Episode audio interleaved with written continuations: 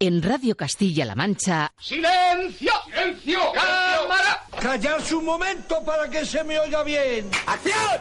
Estamos de cine. Amigos, siempre recordaréis este día como el día en que... ¿Estás listo? ¡Oh, sí! ¡Hasta el infinito y más allá! ¡Oh, capitán, mi capitán! ¡Oh, capitán, mi capitán! Con lluvia, con sol, con nieve, con hielo, la función debe continuar.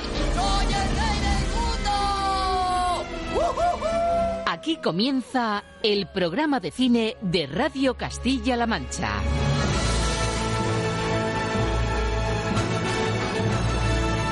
Presenta Roberto Lancha.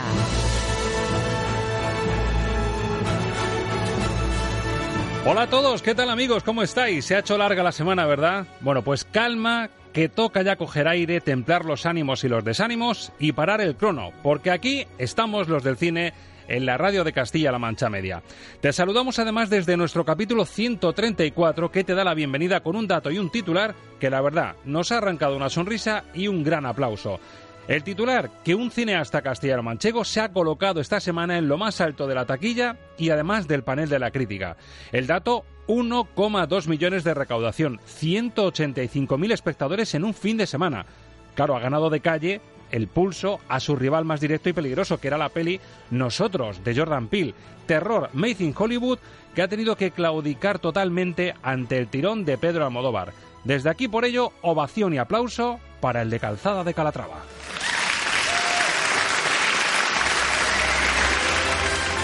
Y lo mejor es que las buenas noticias siguen, porque quien pide paso y protagonismo en cartelera este mismo fin de semana es el que podríamos calificar como el Almodóvar de Hollywood, con su aspecto extravagante, sus gafas de sol, su pelo en espiral y su especialísimo y gótico mundo interior.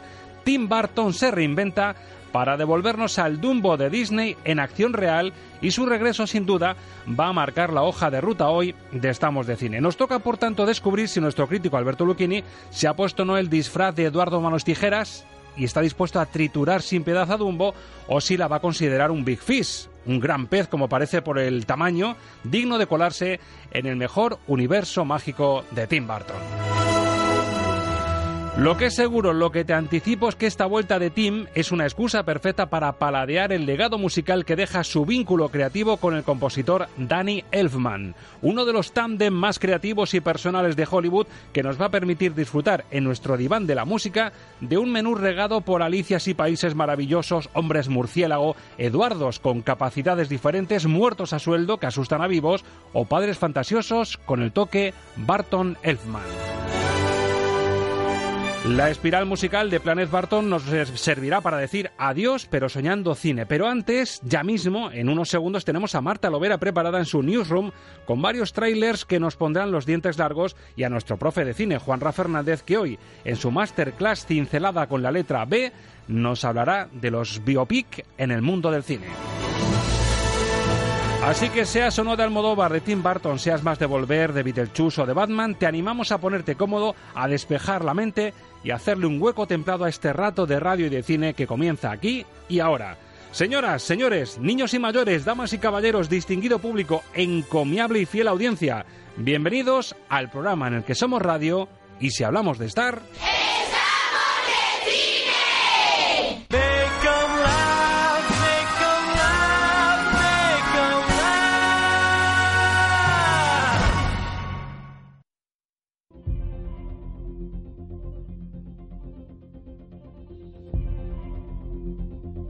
Newsroom. Las noticias más top de la semana con Marta Lovera.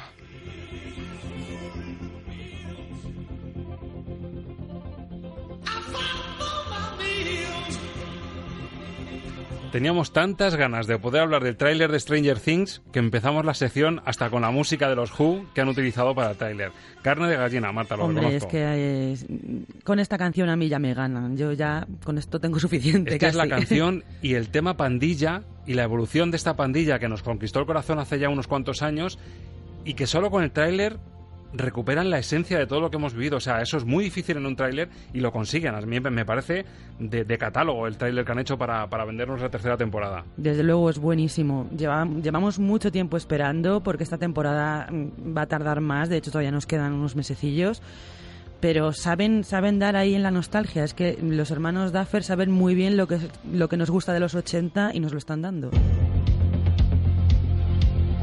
I mean, what did you think? Just gonna sit in my basement all day, play games for the rest of our lives.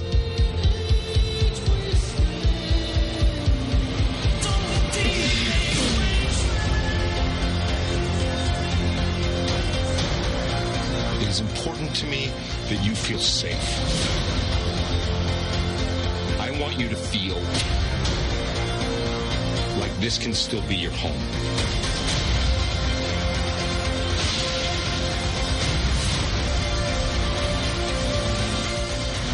Escuchamos al Seri, a Winona Ryder, algunos de los miembros de la pandilla, vemos a Once, nuevos retos, nuevos eh, amenazas. Lo más interesante va a ser que vamos a ver por primera vez a 11 cómo es Eleven siendo una niña normal, entre comillas, porque, a ver, en el trailer... se, tiene que sujetar, claro, como una X-Men. Exactamente, claro. Entonces, eso va a ser muy interesante y, lo, y el tráiler apunta a eso, a que están creciendo, que están cambiando, que ya no son tan niños a que va a haber amores, desamores, mm, amistad, tal. Y mundo del revés. Por supuesto, al final del tráiler aparece un, pedazo monstruo que da bastante miedo. Bueno, es una de las sensaciones, no la única, de las últimas semanas, porque otro esperadísimo proyecto es la novena película de Quentin Tarantino. Érase una vez en Hollywood, de la que también hemos podido ver un primer tráiler que ha dado muchísimo que hablar, que ha gustado muchísimo, y hay que reconocer que tiene muy buena pinta. A mi derecha tengo al protagonista de Panty Lau en el papel de J.K. Hill, Rick Dalton. Y a mi izquierda al doble de acción de Rick Clifford. Oye, Rick, explícale al público qué hace exactamente un doble. Verás, los actores hacemos muchas cosas peligrosas. Cliff me ayuda a cargar con ese trabajo. ¿Describirías así tu trabajo, Cliff? ¿Qué? ¿Cargar con su trabajo? Sí, más o menos.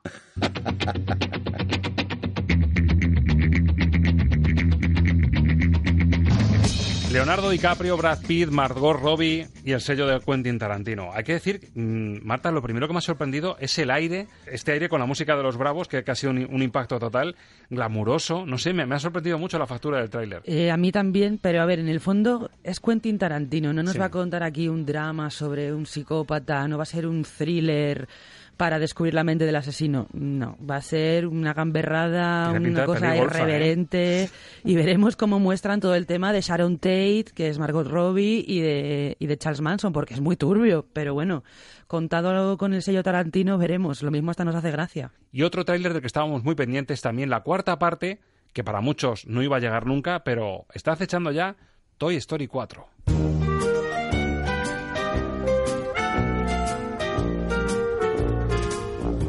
Y hay que decir, Marta, que en este caso el tráiler de todos los que hemos juzgado y escuchado es el más flojito porque no se han complicado mucho. Esto tiene pinta de decir, señores, tenemos que lanzar tráiler como sea en marzo. Y han dicho, pues mira, salimos con esto. La verdad que sí, que no, no parece tampoco gran cosa. Y también hay que decir que tienen muy difícil superar lo maravillosa que fue la tercera parte. Pero bueno, Woody y Buzz Lightyear vuelven con una nueva aventura en la que tienen que recuperar el juguete preferido de Bonnie, que es la niña a la que Andy le dio sus juguetes, por lo tanto es la nueva dueña de los juguetes. Y bueno, a ver, el tráiler no es muy bueno, ¿vale? No es muy interesante, pero yo reconozco que tengo muchas ganas de volver a ver los juguetes en Salen todos los protagonistas como jugando al corro de la patata en el aire, flotando, ¿verdad? Mirándose unos a otros, con algún guiño de humor, pero vamos, que complicarse nos ha complicado mucho. No, no, no, pero bueno. veremos cómo está. Eso sí, nos queda todavía que esperar hasta el 2 de agosto. Sí, queda un poquito película. La película del verano de animación puede ser. La primera nos pareció una obra maestra y dijimos esto es difícil de superar. La segunda la superó. Yo con la tercera lloré como un niño. Sí. Así que si hacen la cuarta, confiemos en ellos que por algo la harán y seguro que también nos emocionan. ¿Nos vamos a Málaga? Vámonos. Referencia, Festival de Referencia en España, así que hasta allí nos vamos que hay títulos de los que hablar y que apuntarse.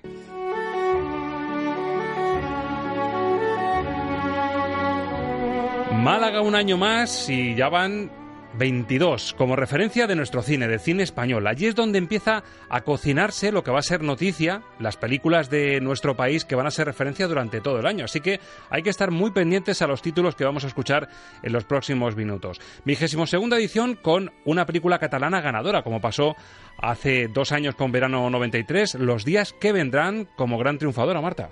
Sí, se ha llevado la Biznaga de Oro la mejor película española, mejor director para Carlos Márquez Marcet y mejor actriz para María Rodríguez Soto. Otra de las grandes triunfadoras ha sido Esto no es Berlín de Harry Sama, que también se ha hecho con el premio del jurado, el de mejor actor para Mauro Sánchez Navarro, exaequo eso sí con Kim Gutiérrez por Litus, y el de mejor fotografía. Antes de la quema de Fernando Colomo se ha llevado el premio especial del público y el de mejor actriz secundaria para Maggie Cibantos, también exaequo con la actriz Carolina Ramírez por Niña Errante. Y Las Niñas Bien se ha llevado la Biznega de Oro a la mejor película latinoamericana. La verdad parece que fue ayer cuando conectábamos con el Festival de Málaga y hace como hemos dicho dos años, cuando nuestra reportera más festivalera nos decía desde allí que ojo con una película que se llamaba Verano 1993. Esa reportera ustedes la conocen porque ha hablado en Estamos de Cine varias veces y nos está esperando ahora al otro lado del teléfono. María, ayer muy buenas. Muy buenas, Roberto, ¿qué tal? ¿A ti te, te parece también que fue ayer lo de Verano 93? Me acuerdo perfectamente cuando nos dijiste apuntaros este título porque aquí es la que ha causado sensación.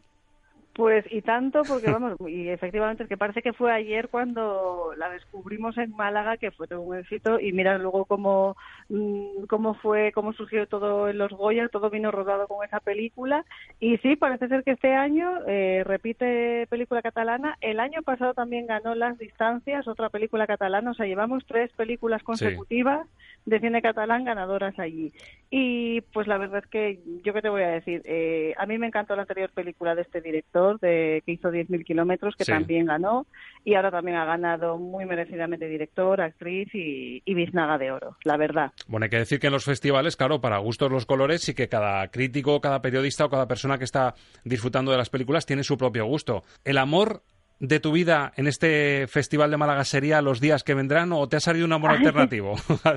Ay, yo siempre la verdad es que tengo el corazón partido eh, en tres partes, yo creo siempre. Casi siempre suele ser tres partes y, y, puede que sí, porque a ver, aparte de los días que vendrán que, que me ha cautivado, la verdad, eh, me ha gustado mucho la película protagonizada por Maribel Verdú, El doble más 15, que es una, aún no tiene fecha de estreno, pero la dirige Miquel Rueda, que también presentó su ópera prima en Málaga.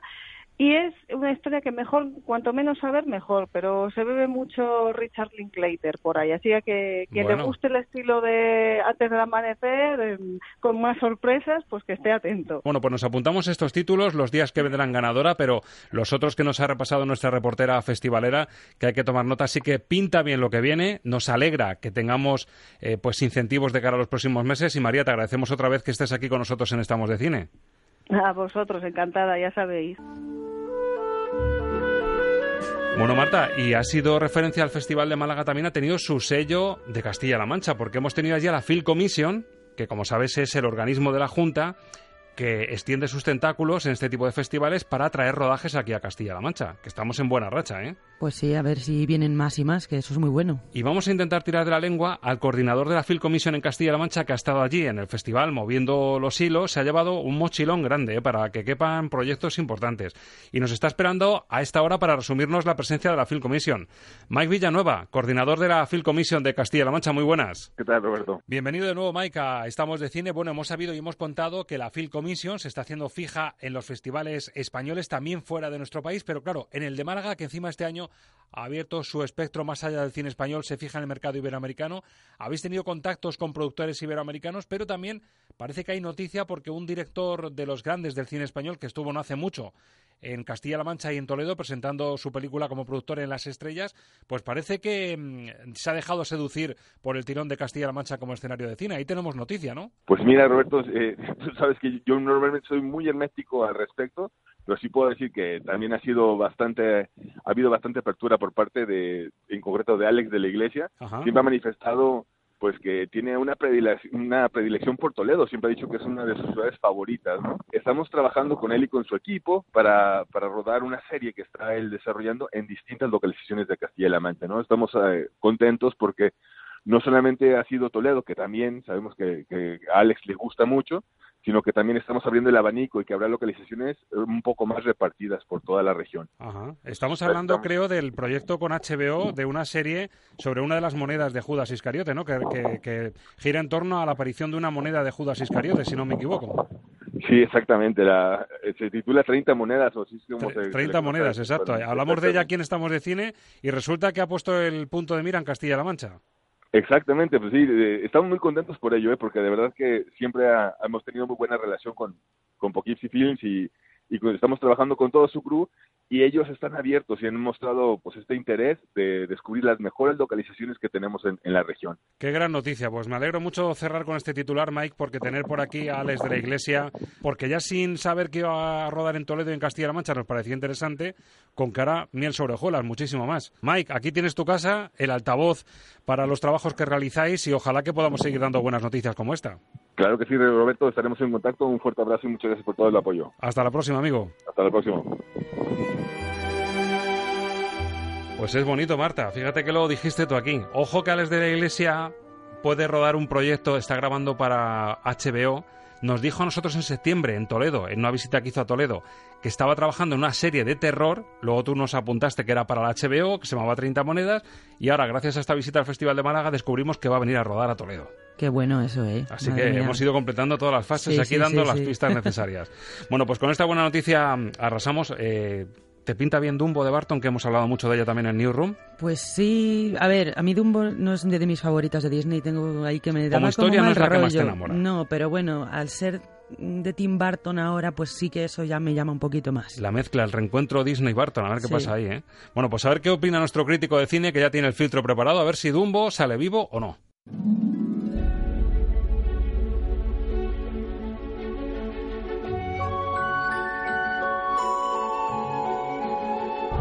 Los estrenos de la semana en el filtro Lucchini. Pues es sin duda uno de los titulares que vuelve Disney, que intenta remontar el vuelo y lo hace con esta música evocadora onírica de Danny Elfman, muy reconocible, que nos lleva, como siempre, siguiendo la pista musical de estos coros, a un creador diferente, Tim Burton. En manos de él han puesto el regreso de Dumbo en carne y hueso, que si hablamos del tráiler suena así. Bienvenido, bebé Dumbo. Todos somos familia, aunque sea pequeña.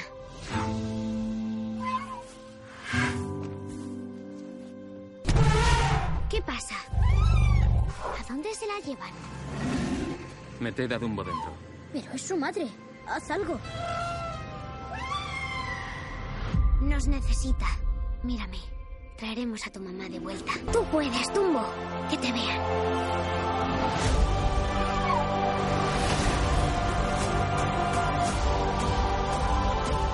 Vuela, Dumbo.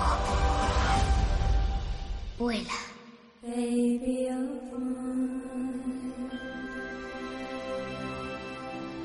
Y hay que reconocer que la expectativa era muy grande porque viene muy bien arropada por la crítica norteamericana. En la prensa internacional está rozando las cinco estrellas. Para Variety, para New York Times o la revista Time. Es decir, elogios desde la prensa internacional. Vamos a saber qué tal ha caído aquí en España. En el preestreno estuvo nuestro crítico de cabecera, Alberto Luquini. Muy buenas. Hola, muy buenas. Teníamos muchas ganas de volver a ver Dumbo, por lo menos el, con el toque este, con el sello de Tim Burton. Estamos hablando de casi 80 años después. En el año 41, el primer Dumbo, el que nos dejó muy tristes a todos como Bambi. Mm, ¿Qué tal el regreso de Disney con esta fórmula de convertir en carne y hueso personajes que conocíamos y en este caso con la impronta de Tim Burton? Pues a mí me ha resultado un poquito decepcionante, la verdad. Te esperabas más, ¿no? Me esperaba más porque yo me esperaba más una película de Tim Burton que un, que un remake de Disney. Y lo que, y lo que nos hemos encontrado es una película muy Disney en la cual eh, Tim Burton mm, ni de lejos es el Tim Burton que, todos esperamos, ese Tim Burton de, de Big Fish o de Ed Wood, eh, y lo que hace Burton pues es una labor prácticamente rutinaria de, de, poner en escena y pasar por caja, me imagino. Yo, fíjate, pensaba, mm, digo, a mí me gusta mucho Tim Burton, las atmósferas que crea, pero es cierto que me pasa un poco lo que me pasa con Alex de la Iglesia, que ese triple salto mortal, para ellos una película es como como, una pólvora de, de fiesta, ¿no? De fin de fiesta en la que tiene que haber una traca ensordecedora final y se le suelen ir las películas por el desagüe al final por ese triple salto mortal. Yo pensaba, digo, a lo mejor Tim Burton y su matrimonio con Disney lo que hacen es sujetarle un poquito en el final, pero sale un ni para ti ni para mí mm, aceptable. Y por lo que me dices, no, se pasa de niño bueno, ¿no? Sí, sí, vamos, es que no es que no haya intentado el triple salto mortal, es que no ha intentado ni el salto mortal normalito, o sea, vamos, que, que ni dar una voltereta. Se ha, li- se ha limitado a, a trasladar el clásico, es verdad que en, las- en la última parte de la película aparece algún, algún guiño a lo que es Tim Burton con un pequeño giro de guion, pero el resto de la película pues es exactamente lo que lo que nos encontrábamos en el en el Dumbo anterior. Y bueno pues vamos a ver vamos a ser vamos a ser honestos. La película es una película impecable con una producción fantástica con un, un- visualmente es mm, alucinante. La recreación por ordenador del, elefante es, es una barbaridad. El reparto es de lujo y, y Danny DeVito está está fantástico. Eh, Michael Keaton consigue lo que siempre consigue que es ponerme de los nervios.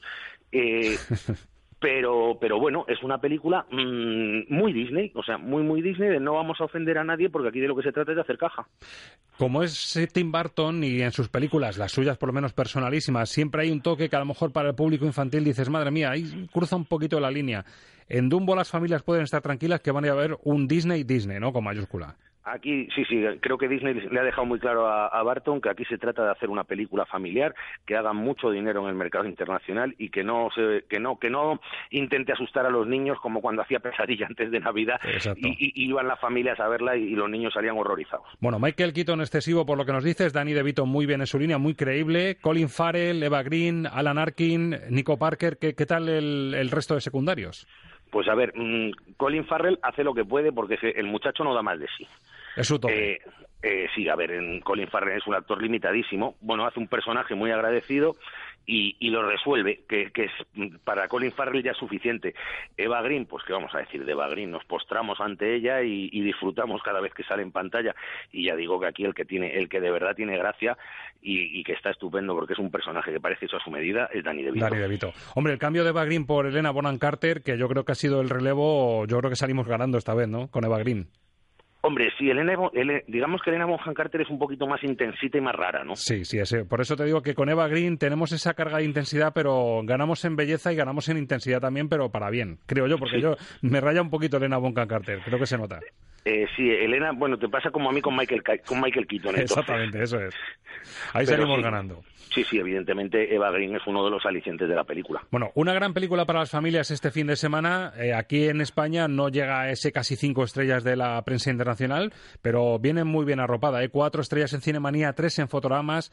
En el país, Carlos Bollero dice que estoy seguro de que los críos la disfrutarán mucho y que los adultos van a pasar un rato aceptable. Es mi caso, dice. Y en ABC Oti Rodríguez Marchante le pone tres estrellas. Vamos a saber qué le pone Alberto Lucchini. Pues dos y media. Dos y media, que es un aprobado muy alto, rozando el bien, o más bien el bien sobre cinco, así que eh, se queda en el notable Dumbo. Bueno, tenemos comedia española, ¿eh? Estamos ahí mm, en ese nicho de mercado en el que la comedia española quiere hacerse un huequito, sabiendo que Dumbo hay uno aclarado, como se dice en el mundo del deporte, para que se lo coma todo en taquilla. Y tenemos la peli ¿Qué te juegas? con Inés de León como directora, tras su periplo en televisión y curtirse con varios cortos, debuta en el largo con esta historia con Leticia Dolera, Amaya Salamanca o Javier Rey. Estas son las fábricas que su hermana propone cerrar. Daniela es una presa fácil para cualquier cazafortunas. Que no, que Daniela se pasa todo el día trabajando. No tiene tiempo para ligues. ¿Qué te juegas? ¿Cómo que, que me juego? Ya verás cómo consigo que antes del mes que viene alguien conquiste a Daniela. Vengo a hacerte una oferta de trabajo. Eres la única que ha hecho reír a mi hermana. Así que quiero que la seduzcas. ¿Cómo? Dos hermanos ricos, caprichosos, están en un pulso tras heredar la naviera de su padre y entra en juego Leticia Dolera, que es una humorista a la que contrata el hermano mayor para intentar seducir a la hermana y quedarse un poco con, con lo jugoso de, de la naviera. Hombre, la premisa suena divertida. Alberto, no parece una comedia que hayamos visto ya en cuanto a este juego.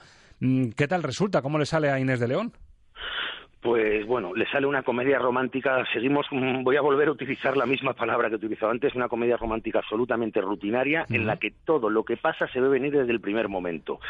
Eh, basa, basa- se basa todo el todo el entramado en, en que haya en química entre los actores. Es verdad que Leticia Dolera a mí me ha sorprendido porque está especialmente graciosa y es una actriz que nunca me ha parecido que, que estuviera especialmente dotada para la comedia, pero es que es una sarta de, de, tópicos y una acumulación de lugares comunes del género de la comedia romántica que a mí para una hora y media se me hizo un poquito interminable. Lo único que sí que pinta puede ser la opción desengrasante. Para el que no quiera meterse en Dumbo a pasar el rato familiar, por decirlo así, y busque algo un poquito más ácido, pasar un rato, va a ser casi una de las apuestas eh, seguras, ¿no? Bueno, eh, a ver, es una película que debería funcionar más o menos en taquilla, que luego es verdad que, aporta algún que otro elemento un poquito innovador, como el hecho de que, de que haya una relación ahí pseudo lésbica con un personaje que es el de Amaya Salamanca, que por cierto es, hace una interpretación ciertamente curiosa porque se pasa eh, la primera mitad de la película sin cambiar de gesto y luego se convierte en, un tipo, en una tipa encantadora, así casi como por arte de magia. Y, y, bueno, pues eh, resulta que es una lesbiana que no sabe que es lesbiana, pero su hermano sí lo sabe. Pues es un poco el punto más rompedor de la película. Pero bueno, mmm, los que busquen una comedia con factura un poco mmm, televisiva, pues se lo van a pasar medio, medio bien. Bueno, en notas está entre el aprobado y el bien. Si miramos a Internet, suspende, porque tiene un 5 en Film Affinity y suspende en IMDB con un 4, pero la prensa especializada, curiosamente, me, le otorga más o menos tres estrellas. Tres Cinemanía, dos y media en el país, tres fotogramas. Alberto Lucchini, que le pone? ¿A pues, qué te juegas? Pues no voy a ser yo el que le pongo un tres, desde luego, uno y medio. Uno y medio, ahí baja un poquito la media. Así que aprobado más o menos holgado para la comedia española de la semana. Y la sorpresa que para eso nos viene bien tener un crítico que ha visto las películas durante la semana. Es una película canadiense, que en principio tampoco va a tener un tirón comercial muy grande, pero atentos porque es la película buena de la semana, ¿eh? La joya oculta. Se llama La caída del imperio americano. Tiene el sello de Denis Arcand y nos cuenta la vida de un hombre de Pierre Paul, un tipo de 36 años, un superintelectual preparadísimo, doctor en filosofía, se ve obligado a trabajar como repartidor para tener un salario decente y en una de estas pues la vida le pone delante de él pues una bolsa llena de dinero. Y el típico dilema, ¿qué hacemos ante una situación así? Necesito ayuda, tengo demasiado dinero. Para empezar, tengo que saber de cuánto estamos hablando. Son dos bolsas de deporte llenas de billetes. Sí que eres listo, cabrón. Me necesita tanto como yo a usted. Escúchame bien, porque no lo voy a repetir. No cambies nada en tu vida. Mismos horarios, misma ropa. No te compres un coche. Tú has visto muchas pelis. No soy abogado, soy delincuente, soy honrado. La policía siempre busca lo primero, el dinero. La tienda donde fue el atraco es el fondo de depósito de la banda del oeste. No son chicos de coro. ¿Dónde está el dinero? ¿Por qué me cuentan todo esto? Para que sepa dónde se ha metido. Claro, escuchando esto encima con ese ritmillo de fondo que te acelera el corazón, a mí me pide el cuerpo preguntarle a Alberto Lucchini, ¿tú te hubieses llevado la bolsa o no? Pero claro, me vas a destripar un poco el mensaje de la película, ¿no? Eh, bueno, digamos que lo que cuenta la película es el proceso por el cual eh, consigue llevarse la bolsa. Eh, no destripamos nada porque es el arranque de la película. Mm. por cierto, un, un, aviso importantísimo a navegantes, que nadie llegue tarde al, al, al pase cuando vaya a verla, porque de verdad que los primeros cinco minutos son de las cosas más brillantes que se han visto en muchísimo tiempo. Una especie de monólogo del protagonista ajustando cuentas con filósofos, escritores y políticos que es absolutamente descacharrante. Y además que va a ser clave para la trama, imagino, ¿no? Eh, pues no especialmente, no. es que es, cl es, clave para entender al personaje. Ajá. Pero, pero es tan bueno y, ta y tan brillante ese momento que, que justificaría ya de por sí una película si no lo justificaran las dos horas siguientes, que son estupendas. La película es una mezcla de thriller y de comedia, en la cual eh, Denis Arcand ajusta cuentas con la sociedad capitalista, porque, porque aquí no se salva nadie, ni los banqueros, ni los políticos, ni los fondos de inversión, pone a parir hasta la FIFA y al Comité Olímpico Internacional, y ya con eso lo digo todo.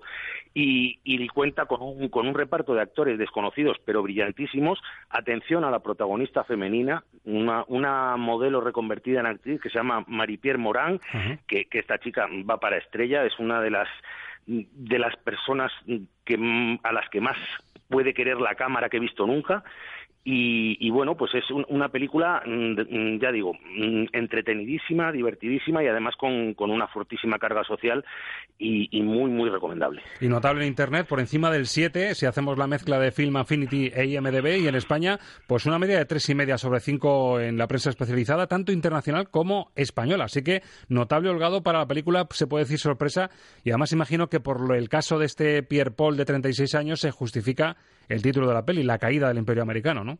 Bueno, la caída del Imperio Americano mmm, viene a ser más bien por el porque es una película que entronca si no en personajes, sí eh, ideológicamente, existencialmente, con el gran éxito de, del director Denis Arcand, que fue el declive del Imperio Americano que hizo hace, hace casi 30 años, que luego tuvo su continuación en Las Invasiones Bárbaras, con la que ganó el Oscar a la mejor película extranjera. Y digamos que esta película cierra la trilogía anticapitalista de, de Denis Arcand. Del declive a la caída en la evolución. Así que la sorpresa de la semana hay que apuntársela y miramos a la que viene porque nos llega un superhéroe un poquito especial, Shazam, ¿no? Con mezcla de comedia, ya que estamos ahora con eh, la, fiebre de Marvel y del humor y los superhéroes, pues esta giro o vuelta de tuerca hacia la comedia, ¿no?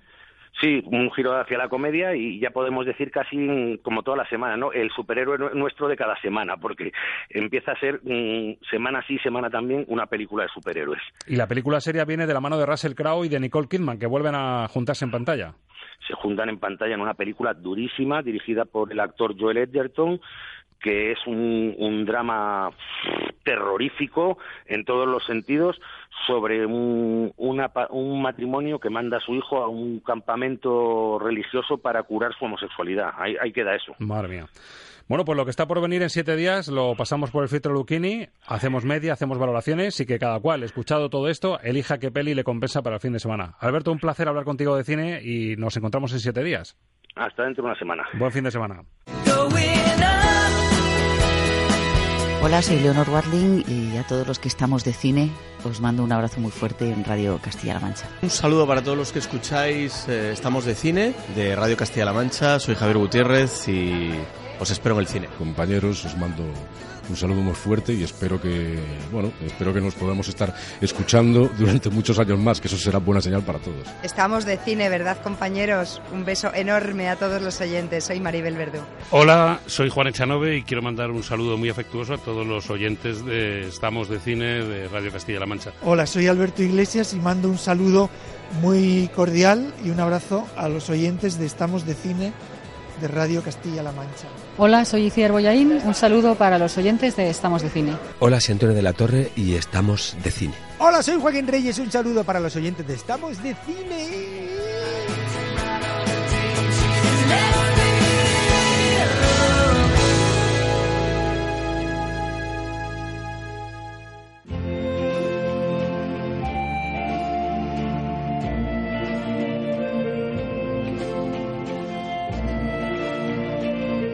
De Cine, el abecedario del séptimo arte con Juanra Fernández. Pues no es por nada, ¿eh? Igual está mal que lo diga yo, pero hay que ver qué buenas ofertas tiene Estamos de Cine. Poder aprender cine escuchando este programa en directo, en podcast, en iBox, en iTunes, y poder aprender cine cuando queramos en este aula que abrimos cada semana en este espacio en el que seguimos aprendiendo con nuestro director. Juanra Fernández, muy buenos días. Muy buenos días, Roberto, ¿qué tal? Tengo yo la curiosidad, claro, tú eres el que nos enseña, pero también tú revisas un poco los deberes que hacemos a través del podcast, que es la, la fórmula que tenemos para poder escucharlo cuando queramos. ¿En qué situaciones te sueles escuchar tú Estamos de Cine? ¿En qué, mm, en qué formato y cómo? Bueno, pues yo lo escucho después en el móvil tranquilamente y relajadito en casa. Para poder escuchar bien todos los detalles y decir, aquí podía haber dicho a lo mejor esto o haber puesto este otro ejemplo, ¿no? Sí, bueno, intento no ser muy crítico conmigo mismo porque entonces no pararía. Exactamente, ya, ya somos dos. Bueno, dejamos atrás la palabra acción, que fue la primera que nos sirvió para abrir fuego de este abecedario. En la segunda ronda apostamos por acting, lo enfocamos a la dirección de actores de Almodóvar y llegamos a la letra B que imagino que habrás tenido varias opciones porque no entramos todavía en las letras difíciles, si tiramos de, sobre todo de términos anglosajones, ¿no? Pues sí, bueno, hay, hay, hay muchísimos en la letra B, pero pero no sé, no no era no era tan difícil, ¿eh? O sea, hay letras bastante más complicadas que ya veremos en esta segunda ronda cómo, ¿Cómo, salvamos cómo las subsanamos. Sí. Bueno, en la letra B, ¿a qué, qué término has elegido para, para esta clase? Bueno, pues yo creo que ahora que está muy de moda, ¿no? Después del éxito de Bohemian Rhapsody, que todavía sigue en cartelera, yo no sé cuántas semanas lleva, pero una barbaridad, pues yo creo que biopic. Biopic. En, biopic. Si nos ponemos un poco sesudos y nos ponemos muy teóricos, eh, tú que eres profe de cine, em, entiendes mucho del lenguaje cinematográfico, si nos ponemos muy puntillosos, ¿qué, qué es realmente un biopic puro? Un biopic sería un, una biografía fílmica, ¿no? De, un personaje real. eh, histórico, o, bueno, sí, normalmente son históricos todos, o un personaje popular, ¿no? Que hacen que hacen su biografía filmada. es, es eso, básicamente biopic es la imagen de la imagen biográfica. Claro, tú puedes coger, o el director, el guionista o quien empuje la historia puede coger un tramo de la vida significativo de ese personaje, o bien puede coger la vida, es decir, vamos a contar la vida de principio a fin de esta persona clave en la historia, ¿no? Por ejemplo. Normalmente se coge lo que tú has dicho, un tramo de la vida, porque es muy complicado hacer la vida entera de alguien, ¿no? O por lo menos intentar resumirlo. Decía Hitchcock que, que el cine es como la vida misma, pero quitando las partes aburridas. Exacto. Pues en, el, en el biopic más todavía, ¿no? El Mira, Max- por ejemplo, por ejemplo hay, hay un ejemplo clarísimo es Napoleón Bonaparte. Sí. Es eh, uno de los personajes que más biopics se han hecho sobre él. Hay más de 100 películas hechas sobre Napoleón. Y si las juntásemos todas, no cuentan toda su vida. Claro. O sea, y, para que, para que te hagas una idea. y nos haría falta otra vida nuestra también para verlo, ¿no? para verlo, efectivamente. Bueno, te decía que el más reciente, tú lo has dicho también, es el biopic de Freddie Mercury, que tiene, hombre, ese, ese pozo de autenticidad porque sus amigos, sus casi hermanos, los miembros de Queen, que, que continúan vivos, han, digamos, ayudado a esbozar un guion en el que se cuentan muchas verdades. Así suena un tramo en el que Raimi Malik encarna, se mete perfectamente en la piel de Freddie Mercury, hasta el punto, como sabemos todos, de que se ha llevado el Oscar de este año. La MTV ha prohibido nuestro vídeo. La juventud de América. Nosotros ayudamos a crear la MTV. Es Estados Unidos. Puritanos en público y pervertidos en privado. No volveré de gira por Estados Unidos. Encima me echan a mí la culpa de todo. No a ti, cariño, que fuiste el que tuvo la idea de que nos vistiéramos de mujer. Ni a ti. Ni siquiera a ti que escribiste la canción. No. La tiene el loco travesti de Freddy. Freddy el monstruo, Freddy el marica. Bueno, pues es un tramo de la película de mayor éxito de los últimos años, este Bohemian Rhapsody, que por cierto, pese a la colaboración del grupo, mucha gente ha puesto en duda que realmente se haya trasladado la vida de Freddie Mercury a la pantalla, sino que es más bien la parte que ellos quieren que se haya contado, ¿no? Claro, evidentemente, es lo que hablábamos. O sea, la vida de Freddie Mercury pues es muy larga y, y a lo mejor demasiado esca- escabrosa, ¿no? En algunos puntos como para llevarlas a, llevarla a la pantalla, pues han intentado coger la parte más interesante como cualquier historia que intentemos narrar para llevarla a la gran pantalla al público. La verdad es que rascando un poco, Juanra, eh, es un término que si buceas en la historia del cine ha dejado auténticos peliculones. A lo mejor a la gente le viene un par de ejemplos.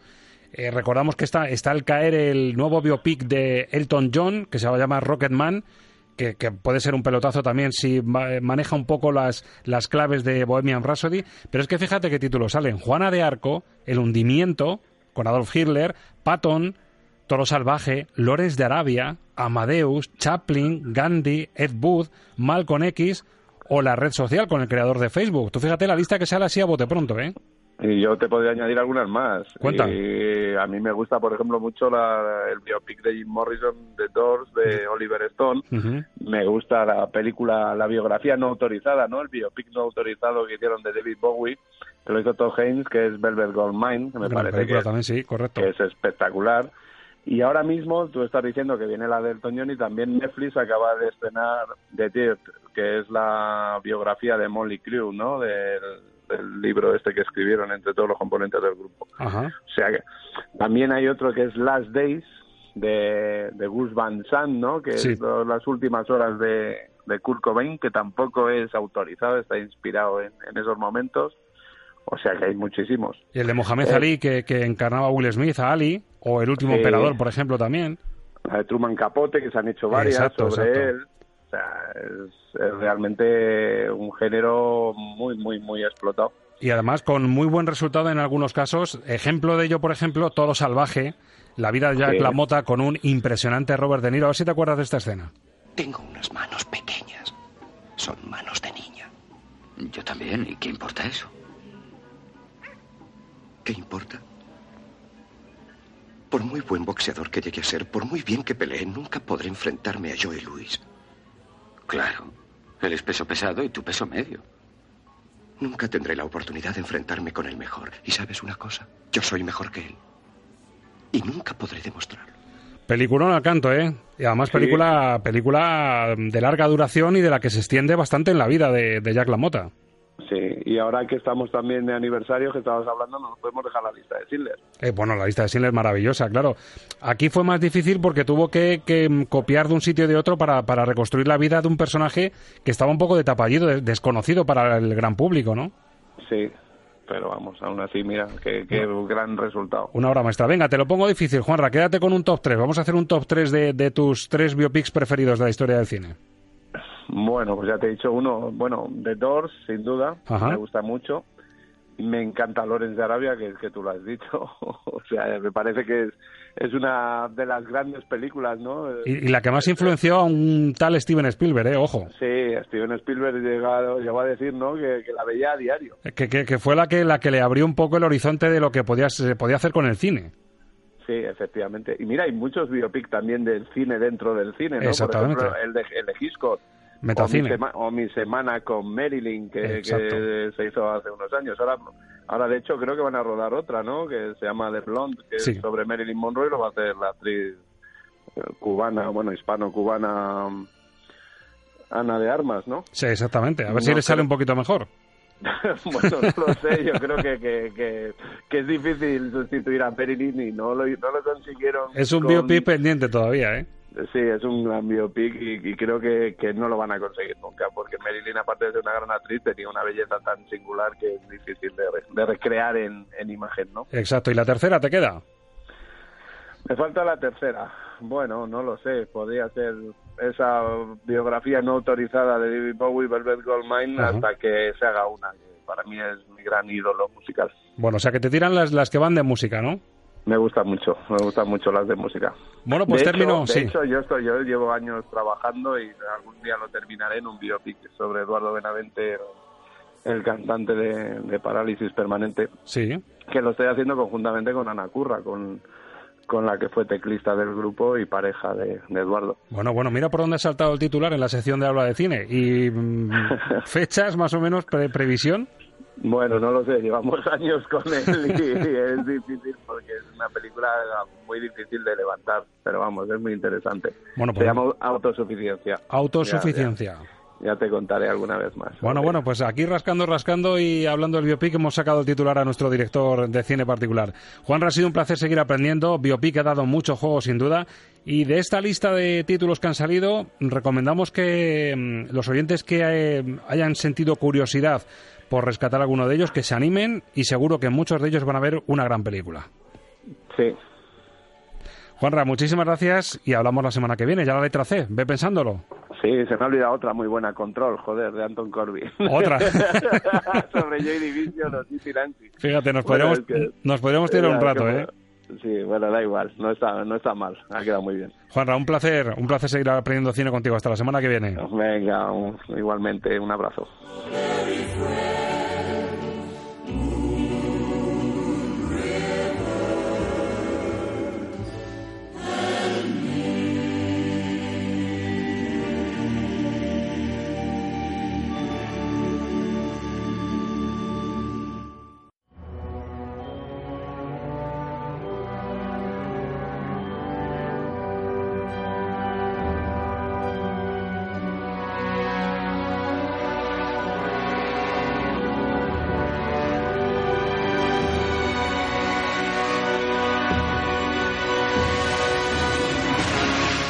¿Nos oyes? Esto es Radio en Cinemascope.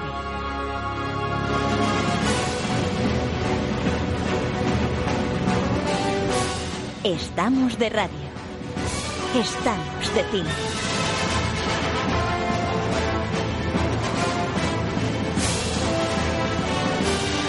Estamos ya con Ángel Luque, nuestro experto en bandas sonoras. Ángel, muy buenas. Muy buena, Gordo. No es por nada, pero vaya racha. Además hemos cogido carrerilla, como esta música de Danny Elfman para Batman y para Tim Burton.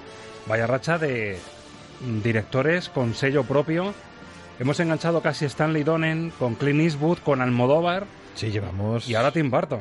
Cuatro directores seguidos. Muy sí. peculiares, ¿no? La vitalidad de Stanley Donen, la sobriedad emotiva de Eastwood, el colorido y el toque almodovariano de nuestro director castellano manchego. Y hoy toca otro creador de atmósferas. Posiblemente, si los comparamos con los demás, el gran creador de atmósferas del cine más reciente. Desde luego que, vamos, en el campo banda sonora no se parece lo que hemos tocado en ninguno de los cuatro y en el campo de dirección tampoco. Es decir, que Tampoco. no- son cuatro extremos. Eh, no sé si extremos eh, en cuanto a que están opuestos, pero sí, desde luego, formas de concebir el cine completamente diferentes. Y la de Tim Burton, indudablemente, tiene sus amantes, sus detractores, eh, sus medio pensionistas, tiene un poco, un poco de Le todo. pasa un poco como Almodóvar también, ¿eh? Yo creo que sí, y, y además es que eh, no sé si esto es así como yo lo voy a decir, pero yo creo que la carrera de un buen director tiene que tener sus altibajos también, la de Tim Burton sin duda alguna la tiene. Eh, vamos a ver, vamos a ver con Dumbo qué, qué es lo que nos ha hecho. Se habla muy bien de la, de la película por Las ahora, pero vamos visto a que ver. es muy buena. Vamos a ver qué es lo que ha hecho, ¿no? Pero vamos, eh, hablar de, de Tim Burton es hablar de Danny Elfman, indudablemente. Yo creo que de todos los binomios, de todas los- las parejas, director-compositor que hemos tocado, eh, podemos decir que esta es una de las, no sé si de las más clásicas, pero al menos de las más conocidas, sí. Bueno, Tim Burton, importante ese binomio con Danny Elfman, e importante, Tim Burton y su universo para Estamos de Cine. Yo te invito, Ángel, hoy invito a los oyentes a hacer un flashback al 16 de septiembre de 2016. ¿Te dice algo esa fecha? 16 de septiembre de 2016. Un viernes. Pues un empiece, ¿no? Un, Un un comienzo. inicio, un comienzo. Un comienzo de este programa, de hecho. claro, Estamos por ahí. Y claro, en la gestación, en el cómo se hizo, el primer espacio, yo le consulté a mi experto en bandas sonoras y le dije, Ángel, ¿qué música magnética, hipnótica me puede servir para hacer una introducción del que va a ser el primer programa de cine en Radio Castilla-La Mancha? Y llegamos todos a Danny Elfman. Llegamos a la conclusión de que Danny Elfman podía ser esa persona y ese toque que envolviese esa introducción. ¿Te parece que recuperemos cómo empezó todo esto, cómo empezó esta, esta aventura, esta historia y enganchamos ya con el primer tema que has elegido para la sección? Me parece muy cinematográfico, además, hacer Pues esto. vamos con el flashback. 16 de septiembre de 2016, una fecha emocionante para nosotros porque esto que escuchan empezó así.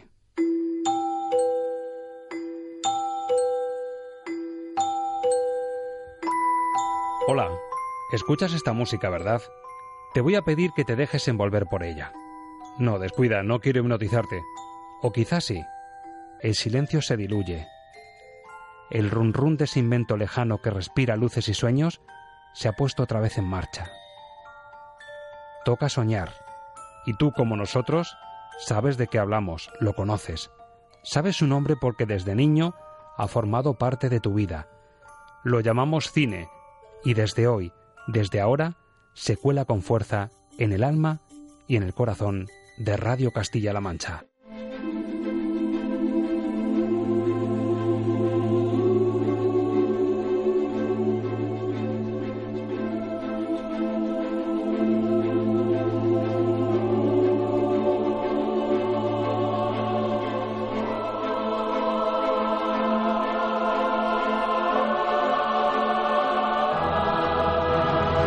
Lo que ves es lo que oyes. Música para soñar cine con Ángel Luque.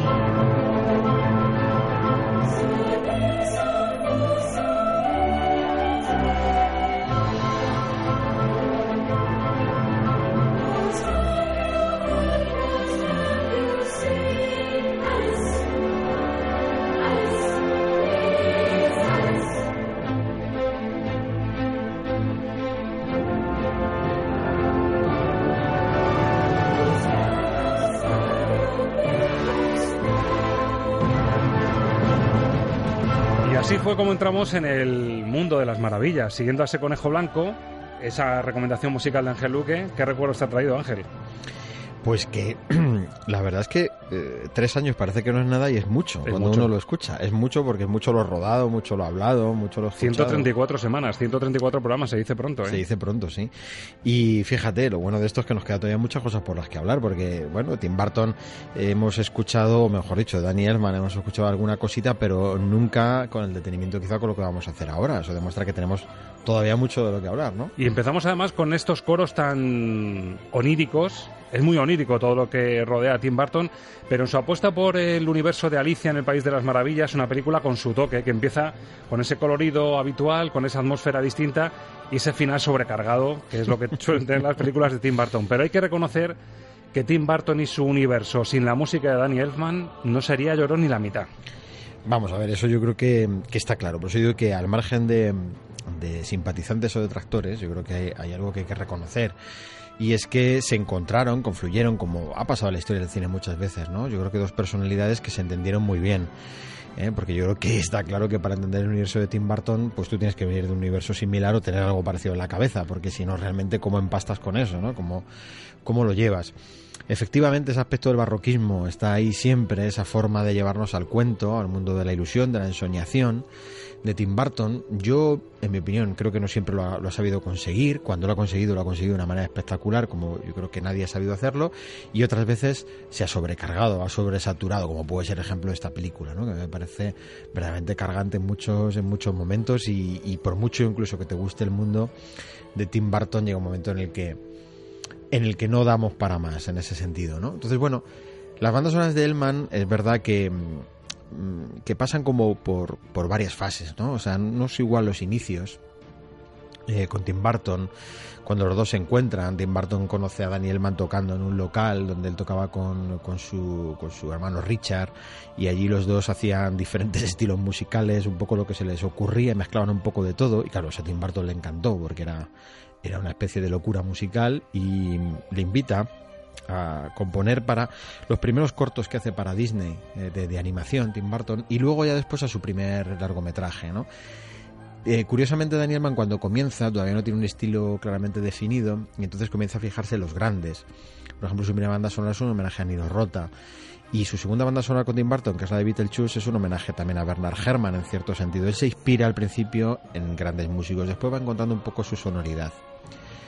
¿Qué pasa? Que su sonoridad se asocia tanto a Tim Burton que al final lo que nos ocurre es que nos suenan cosas muy parecidas o tenemos, porque claro, es que el, estilo de cine oscuro, ese estilo de, del cine con una creación de personajes estrambótica en muchos momentos, con esa ambientación, esa creación de atmósferas tan diferentes, da para un recurso musical casi siempre muy similar. Cuando se, se, separan un poco durante un tiempo, es verdad que Tim Burton le cuesta mucho encontrar un poco la idea de lo que quería y de hecho vuelven como a tener momentos de encuentro, vuelven a encontrarse en algunas películas y ahora en Dumbo vuelven a encontrarse de nuevo y, y, vuelven a buscar esta misma sonoridad realmente. ¿no?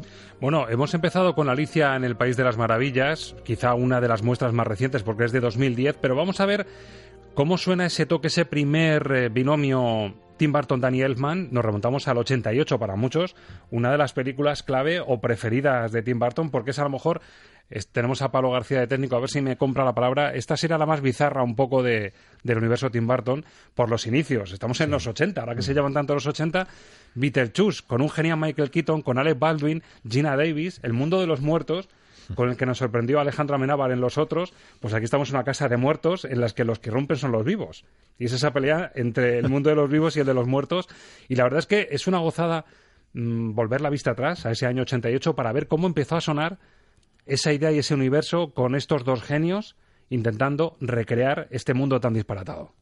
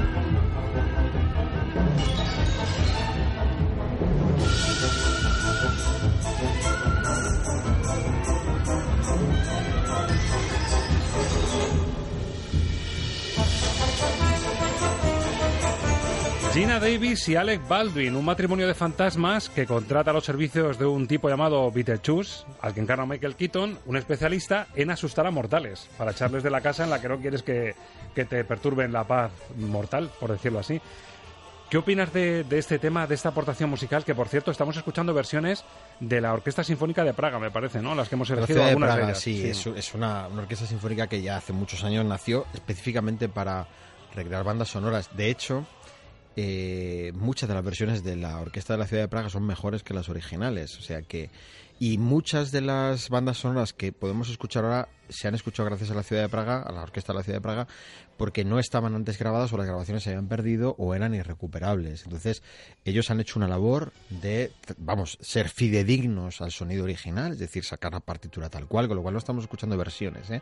Estamos escuchando, eh, pues con- bueno, como si uno escuchara la novena dirigida por Zubin Mehta o por Karajan, es decir, es la novena, ¿eh? entonces en este caso es la banda sonora de, de, de Beetlejuice.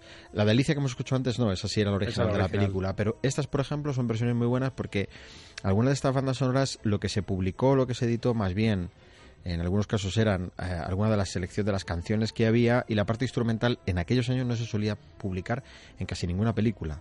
¿eh? Ya llegó un tiempo, a partir de los 90, mediados de los 90, donde sí se empezaron a sacar dos álbumes, con lo instrumental o el álbum de, canciones tenía la sinfonía, eh, una suite orquestal resumiendo la banda sonora, pero en estos años todavía no se solía hacer, entonces de estas muchas se perdió o no se llegó a publicar. Entonces, gracias a esta mm, ciudad de Praga, esta orquesta de la ciudad de Praga, se consiguió, ¿no? Aquí encontramos lo que yo comentaba antes, es decir, al principio el man no sabía muy bien por dónde tirar con esto, y entonces el arranque, por ejemplo, del tema es un arranque que puede recordar fácilmente a los sonidos de Herman en, en muchas de sus grandes de sus grandes bandas sonoras. Él le añade algún algún tipo de efectividad, como este sonido de punch eh, con, con los platillos, etcétera, ¿no? Para darle ese ritmo eh, que requiere la película, porque a ver, nos está llevando no solo un mundo surrealista, sino que también tiene que tener algo de comedia, con lo cual esa mezcla es un poquito explosiva y para que el público entre mucho mejor en ese juego hay que darle un aspecto circense, que es lo que tiene lo que tiene el tema musical. Es, es prácticamente un tema de circo, ¿no? Con estos coros que a él tanto le, le gusta, ¿eh? con los que suele acompañar muchas veces mm, el sonido y es verdad que mm, para muchos esta banda sonora, por ejemplo, es una de las mejores que, que le ha hecho curiosamente Daniel Mann. No es una de las más famosas, pero sin embargo, eh, dentro del recorrido del elenco de bandas sonoras es una de las mejores. A mí, por ejemplo, la que hemos escuchado antes de Alicia, me parece que ese tema principal es una de las mejores cosas que ha hecho que ha hecho Danny Elman en, en, en cuanto a, lo majestuoso, en cuanto a lo, a lo sobrio, pero además espectacular que es. Es decir, sale un poco de lo que de lo que realmente es el, el mundo de, habitual de Daniel Mann. Hay que decir una cosa de Daniel Mann que, que, que, yo creo que, que es una de las grandes de las grandes verdades. Fíjate que llevamos unos cuantos compositores eh, que ahora mismo se viene a la mente que hemos dicho, bueno, pero su gran canción o su gran éxito fue por tal canción, ¿no? Bueno, el gran éxito, lo que le ha dado dinero a Daniel Mann de toda la vida es el tema de los Simpson, que realmente ha sido lo que le ha dado dinero y le sigue dando muchísimo Y no tiene que dinero. ver con el universo Tim Burton en absoluto. en absoluto. O sea que, que ese, ese es el, la gran fuente de alimentación de Daniel Mann, ¿no? Bueno, muchas de estas películas son de una creatividad asombrosa, del universo, sacado del universo de Tim Burton y del universo musical de Danny Elfman, pero también han hecho películas comerciales, es el caso de Dumbo que ya tenemos en pantalla, y es el caso de Batman, de la apuesta de Tim Burton por Batman, empezamos en la presentación escuchando el primer Batman, en el que ya trabajaron juntos, y en el año 92 ya con todo más rodado, encorsetados por decirlo así en la historia conocida del cómic de Batman, pero con el sello Barton, se tienen que, mmm, digamos, ceñir a ese universo que ya habían creado en el primer Batman. Y Ángel Luque nos propone escuchar uno de los temas de Batman Returns. Recuerdan ustedes con Michael Keaton que repetía de Batman, Danny DeVito, Michelle Pfeiffer. Vamos a ver cómo le salió porque vamos a encontrar eh, una sintonía más o menos parecida al primer Batman, pero con aportaciones distintas, que es lo que le hacen tan especial. Batman Returns, Tim Burton, Danny Elfman.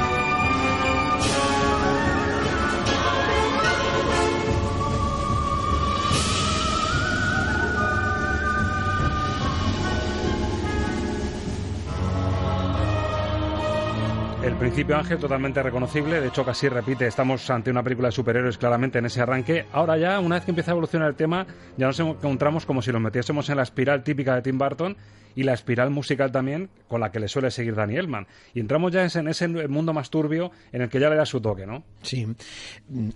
Esta banda sonora, eh, Elman intenta hacer una cosa que, bueno, yo creo que en cierta medida le sale bien, que es dar música a un superhéroe. Ya cuando hicimos un especial, eh, que recordarán, espero, los oyentes que hicimos sobre los, los grandes superhéroes, hablamos de Batman, hablamos de los diferentes Batman, hablamos del Batman de Christopher Nolan, y como eso también hizo una variación musical, yo creo que con Batman eh, eh, Daniel Mann intentó hacer una cosa que yo creo que estaba muy bien intencionada y era crear un auténtico sonido para Batman, darle una personalidad musical, porque realmente en la historia de, la música de este, de este superhéroe no ha tenido un tema principal, o sea, no es un, un Superman, es decir, no tiene ese tema que le identifique definitivamente, ¿no? Eh, claro, Elman es un gran creador de, de, leitmotivs, pues eh, no es un gran creador de leitmotivs. O sea, no, no es difícil encontrarnos con bandas sonoras de Danny Elman donde acuda constantemente una melodía que, como puede hacer John Williams, por ejemplo, que al espectador automáticamente le suma en la magia, le, le, zambulla en la magia del personaje, ¿no? Aquí con Batman lo intentó hacer y yo creo que no le salió mal del todo esto que pretendía hacer. Lo que pasa es que luego al, aparecer otro director esto se rompe y ya no se sigue la estela, pero yo creo que si tuviéramos que identificar a Batman con esta música lo identificaríamos perfectamente. Yo creo que eso es un gran, eh, un, gran una gran consecución del, compositor, ¿no? gran De hecho, Ángel, creo que cuando hicimos ese, ese balance, pusimos en la balanza los distintos Batman, también en mm. lo musical, llegamos a la conclusión de que posiblemente como película de superhéroes ha ganado la de Christopher Nolan finalmente a esta porque tiene un toque más realismo, más autenticidad, pero la banda sonora yo creo que nos quedamos más con la de Danny Elfman. ¿eh? Yo creo que el espectador en general al oír esto le va a asociar mucho más y esto yo creo que es mérito del, del, del compositor, ¿no? Que es verdad que ser compositor de Tim Burton le ha dado muchas alegrías a Danny Elman, pero también le ha encorsetado mucho, ¿no? Que, y eso ha hecho que nos cueste tener mm, una melodía que digamos, esto es el sonido de Danny Elman, en el sentido de que fíjate qué melodías tan conocidas y, grandilocuentes y espectaculares ha, dado al cine. Yo creo que ese no es el, camino suyo, ¿no? Mejor la banda sonora de Batman y de Batman Return para nosotros que la película en sí, y mm. me pasa lo mismo con la que para mí Ángel es mi preferida. Año 1990, hacemos un nuevo flashback. En esta yo creo que sí es más fácil encontrar un leitmotiv, estuvo mucho más cómodo y me pasa con esta película lo que en otras ocasiones me gusta mucho más la música que el resultado de la película en sí. Aquí tenemos a Johnny Depp, una creación peculiar, muy gótica, de ese chico que en lugar de manos tiene tijeras. Eduardo Manos Tijeras y para mí uno de los temas más hipnóticos y más magnéticos de este matrimonio creativo de Barton y Elman.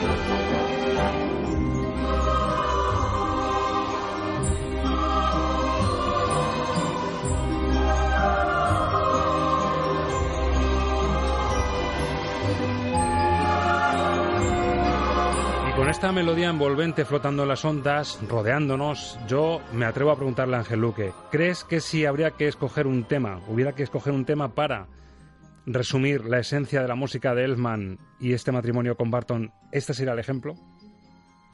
¿Te quedarías con esta para...? ¿Solo este tema o la banda sonora entera? Solo este tema. Puede que sí, ¿no? que, tenga todos los todos los ingredientes. Sí, puede que sí, puede que sí. Eh, yo, vamos, creo que puedo decir que haciendo un balance de todo, porque hay mucho que se podría poner, porque es muy, muy larga la trayectoria de los dos juntos, ¿no? Eh, si hay una banda sonora que se puede calificar como la obra maestra de Danny Herman, yo creo que es esta.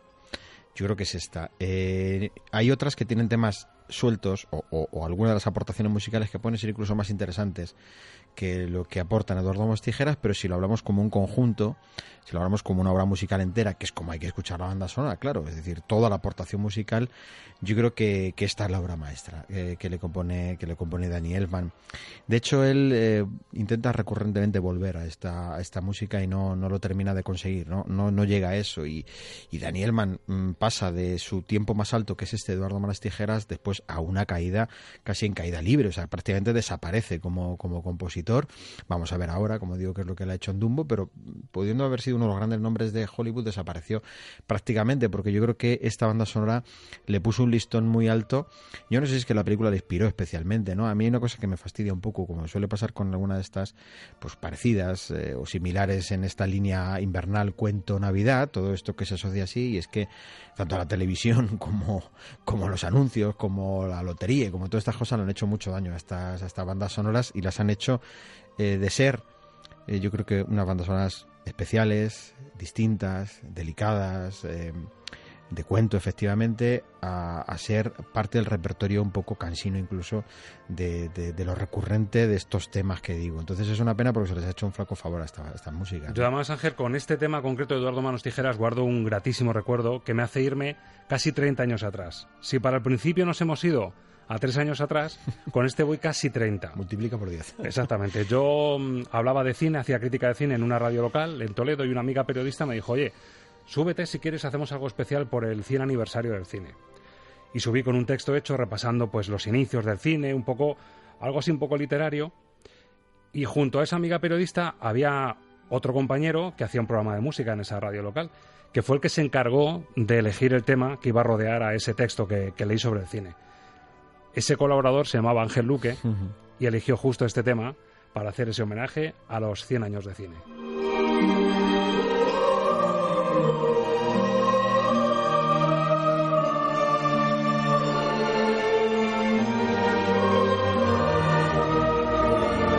Ahora cuando dice Ángel Luque, pues chicos, yo no me acuerdo de eso. Sí, sí me acuerdo.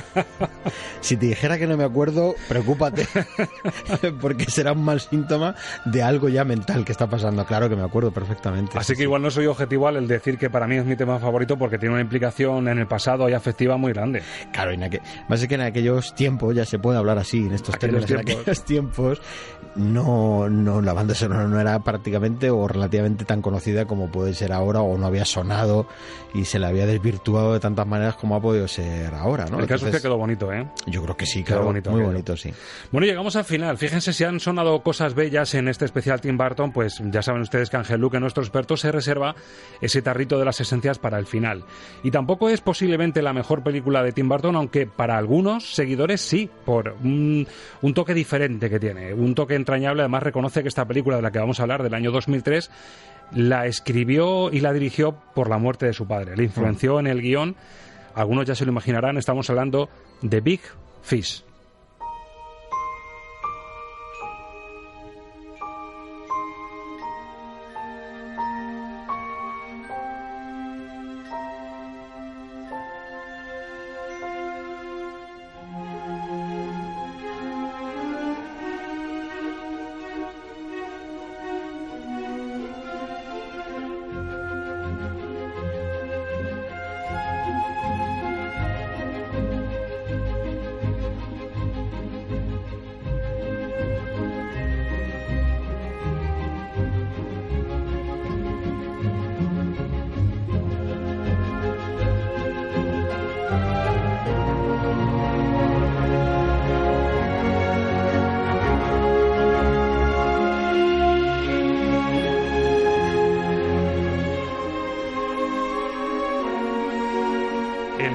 Con Iwan McGregor, Albert Finney, Billy Crudup. Hay que reconocer, Ángel, mm, que esta es una película totalmente distinta en la filmografía de Tim Burton, pero que en lo musical estamos ante otro trabajazo y otro otra joya de Danny Elfman, sí. la que le compuso para esta película. Sí, a mí esta banda sonora me gusta mucho, me gusta mucho. Eh, nos faltaría, por ejemplo, Lippy Hollow, que también tiene una banda sonora gótica muy, muy bonita.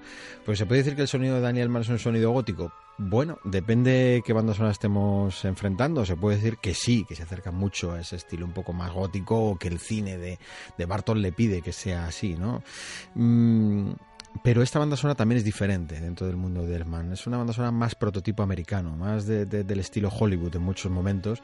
Tiene pasajes como, como esto que estamos escuchando, que es una, que es una auténtica preciosidad, que no suena prácticamente a Danny Elfman, y por eso me apetecía acabar con él, porque es uno de esos ejemplos de las rarezas que nos podemos encontrar, eh, cuando esto sería, en otros casos, lo ordinario, lo normal en muchos compositores. Claro, esto ¿no? sería, es- esto sería además una historia un poco más realista, más, más creíble, Sí. aunque es la relación tormentosa entre un padre y un hijo que nunca han acabado de congeniar y de cómo el hijo no acaba de creerse las, las, las películas Sí. de abuelo cebolleta que le contaba Claro, el padre. cuando, fíjate, estaba pensando cuando a Daniel Mann le han dado oportunidad de trabajar en películas, estoy pensando, por ejemplo, en Somersby, que es una película Sí. que no sé cuánta gente se acuerda de ella, pero que en sus tiempos fue muy, muy famosa. Somersby es de Danny Elfman. Nos encontramos un Danny Elfman muy prototípico en su, en su música, y dices, no puede ser que este sea Danny Elfman, ¿no? Cuando salía de ahí. Sin embargo, cuando se fue a hacer Dick Tracy, se acordaba de Tim Burton y volvió a hacer algo muy parecido. O sea, es, es el influjo era inevitable. Aquí en Big Fish se vio más libre, sin duda, ¿no? Y además tiene un guion precioso. Hay una frase de estas con las que me gusta acabar, que me he permitido el lujo de, apuntármela, y es de cómo alguien se puede presentar delante del que va a ser su amor teniendo clarísimo que va a ser la persona con la que va a pasar el resto de su vida. Y el personaje el que encarna Iwan McGregor, Edward Bloom, llama a la puerta de su amada y le dice tranquilamente, hola, no me conoces, pero me llamo Edward Bloom y te amo. Pasé los últimos tres años trabajando para averiguar quién eres. Me dispararon, me acuchillaron, me pisotearon varias veces, me rompí las costillas dos veces, pero todo valió la pena por verte ahora y finalmente poder hablar contigo, porque estoy destinado a casarme contigo. Así como si nada, ¿verdad? Te presentas y dices eso. No me ha quedado mal, ¿eh? No te ha quedado mal. Pero escucha, ya sabes lo que te digo muchas veces. En la película queda mejor, con las voces de Iwan McGregor y su amada.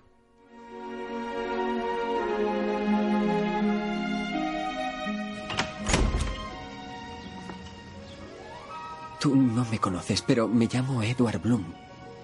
Y te quiero. He, he pasado los últimos tres años trabajando para averiguar quién eres. Me han disparado, acuchillado y aplastado de vez en cuando. Me he roto las costillas dos veces. Pero todo ha valido la pena ahora que te tengo aquí delante y por fin puedo hablarte.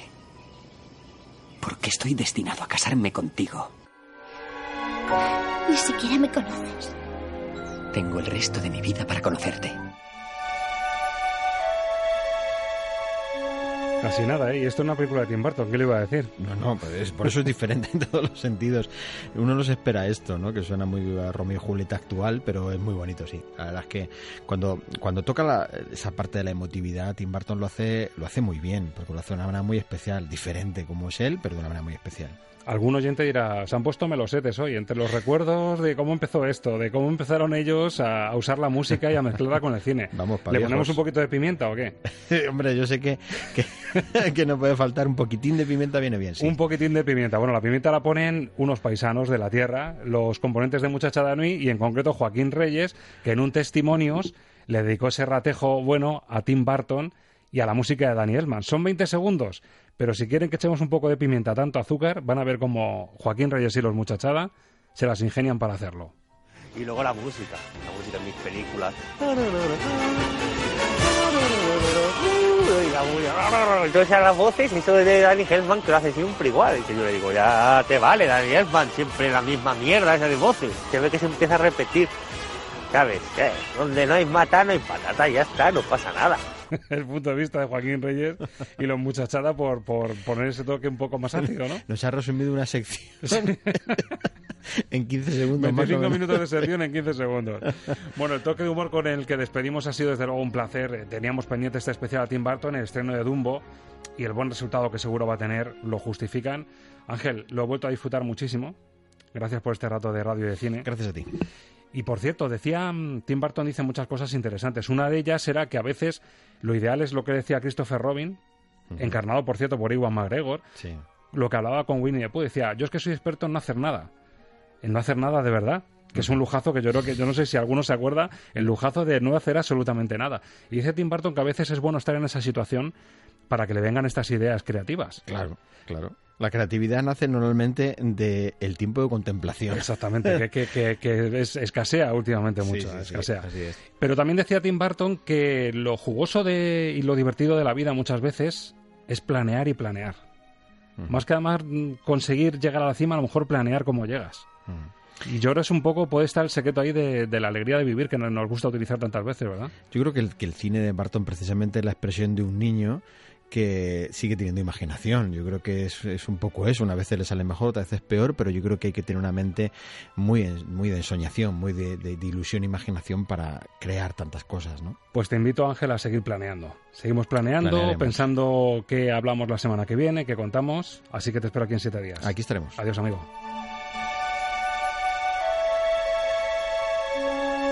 También va por ustedes, amigos. Tenemos siete días para seguir planeando, para seguir tejiendo nuevos retos, nuevas historias, más ambiciosas, menos, más cotidianas. En siete días, si les parece, nos ponemos aquí a prueba, en el diván de la música y en el cajón del cine de la radio de Castilla-La Mancha Media. Gracias por estar ahí, por saber escuchar. Feliz semana de cine. Adiós.